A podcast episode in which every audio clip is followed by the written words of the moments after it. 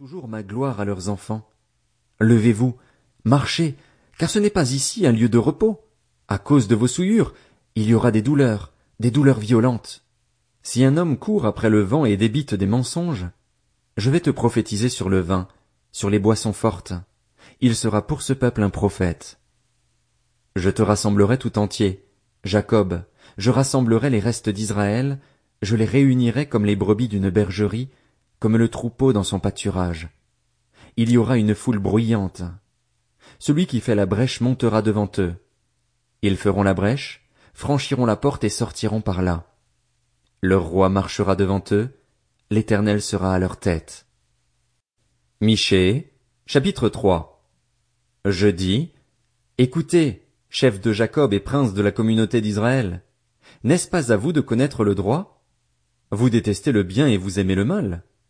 Vous arrachez leur peau et la chair qui couvre leurs os. Ils mangent la chair de mon peuple, lui arrachent la peau et lui brisent les os. Ils le mettent en pièces comme ce qu'on cuit dans un pot, comme de la viande dans une marmite. Alors ils crieront vers l'Éternel, mais il ne leur répondra pas.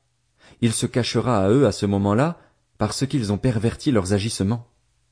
Voici ce que dit l'Éternel à propos des prophètes qui égarent mon peuple, qui annoncent la paix si leurs dents trouvent quelque chose à mordre et qui proclament la guerre si l'on ne met rien dans leur bouche. À cause de cela, la nuit tombera sur vous, et finit les visions. Ce seront les ténèbres, et finit les oracles. Le soleil se couchera sur ces prophètes, le jour s'obscurcira sur eux. Les voyants seront dans la honte, les devins rougiront, ils se couvriront tous la barbe, car Dieu ne répondra pas. Mais moi, je suis rempli de force, Grâce à l'Esprit de l'Éternel, je suis rempli de justice et de courage pour faire connaître à Jacob sa révolte et à Israël son péché.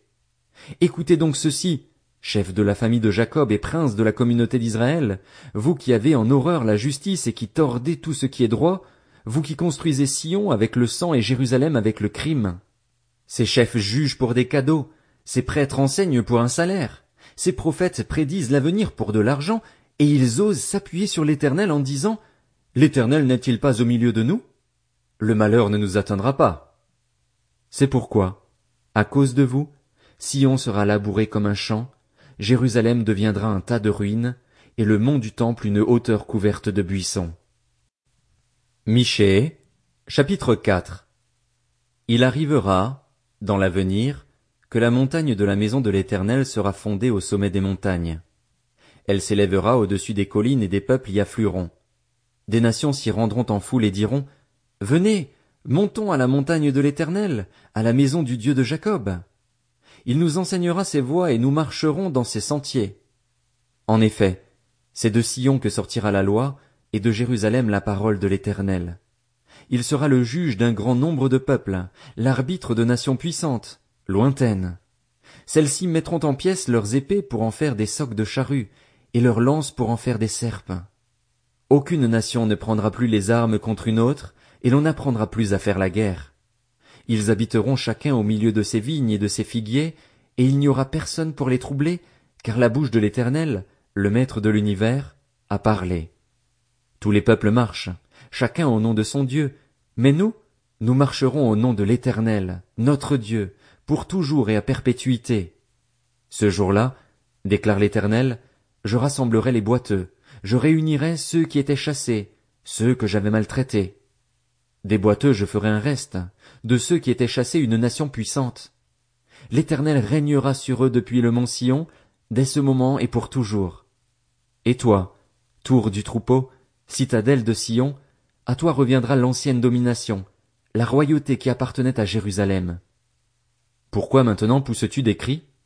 N'as-tu pas de roi, plus de conseillers, pour que la douleur s'empare de toi comme d'une femme qui accouche?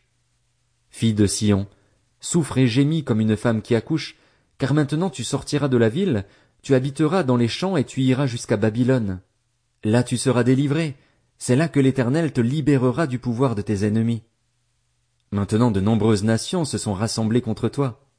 Qu'elles soient souillées, disent-elles, et que nos yeux contemplent la ruine de Sion mais elles ne connaissent pas les pensées de l'Éternel, elles ne comprennent pas son intention, elles ignorent qu'il les a rassemblées comme des gerbes dans l'air de battage.